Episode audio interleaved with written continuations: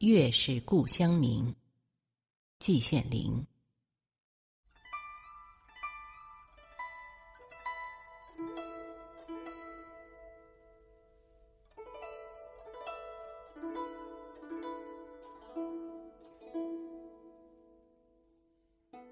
每个人都有个故乡，人人的故乡都有个月亮。人人都爱自己故乡的月亮，事情大概就是这个样子。但是，如果只有孤零零一个月亮，未免显得有点孤单。因此，在中国古代诗文中，月亮总有什么东西当陪衬，最多的是山和水，什么山高月小，三潭映月。等等，不可胜数。我的故乡是在山东西北部大平原上。我小的时候从来没有见过山，也不知山为何物。我曾幻想，山大概是一个圆而粗的柱子吧，顶天立地，好不威风。以后到了济南，才见到山。恍然大悟，山原来是这个样子呀！因此，我在故乡望月，从来不同山联系。像苏东坡说的：“月出于东山之上，徘徊于斗牛之间”，完全是我无法想象的。至于水，我的故乡小村却大大的有。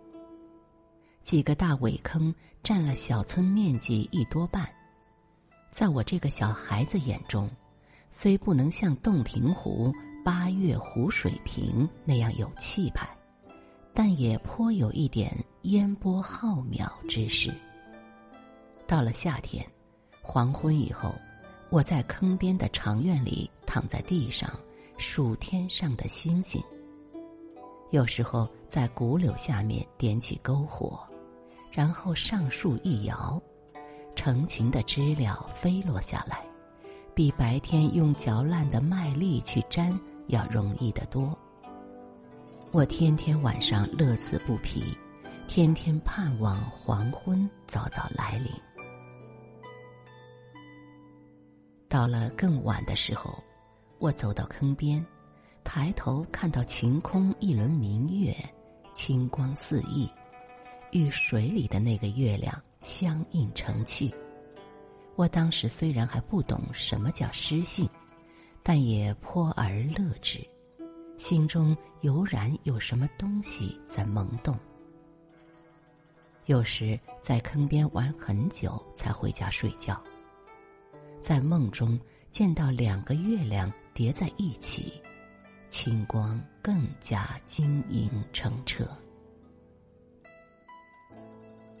第二天一早起来，到坑边苇子丛里去捡鸭子下的蛋，白白的一闪光，手伸向水里，一摸就是一个蛋，此时更是乐不可支了。我只在故乡待了六年，以后就离乡背井，漂泊天涯，在济南住了十多年。在北京度过四年，又回到济南待了一年，然后在欧洲住了近十一年，重又回到北京，到现在已经四十多年了。在这期间，我曾到过世界上将近三十个国家，我看过许许多多的月亮，在风光旖旎的瑞士莱芒湖上。在平沙无垠的非洲大沙漠中，在碧波万顷的大海中，在巍峨雄奇的高山上，我都看到过月亮。这些月亮应该说都是美妙绝伦的，我都异常喜欢。但是，看到它们，我立刻就想到我故乡那苇坑上面和水中的。那个小月亮。对比之下，无论如何，我也感到，这些广阔世界的大月亮，万万比不上我那心爱的小月亮。不管我离开我的故乡多少万里，我的心立刻就飞来了。我的小月亮，我永远忘不掉你。我现在已经年近耄耋，住的朗润园是燕园圣地。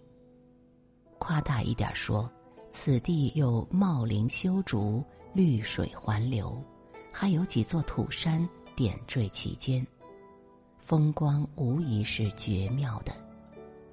前几年我从庐山休养回来。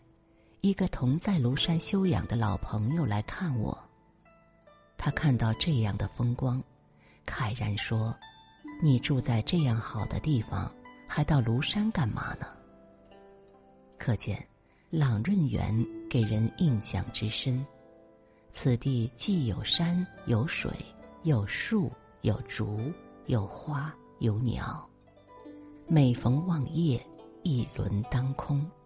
月光闪耀于碧波之上，上下空一碧数顷，而且荷香远溢，宿鸟幽鸣，真不能不说是赏月圣地。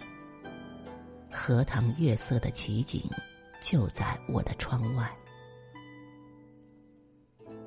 不管是谁来到这里，难道还能不顾而乐之吗？然而。美值这样的良辰美景，我想到的，却仍然是故乡苇坑里的那个平凡的小月亮。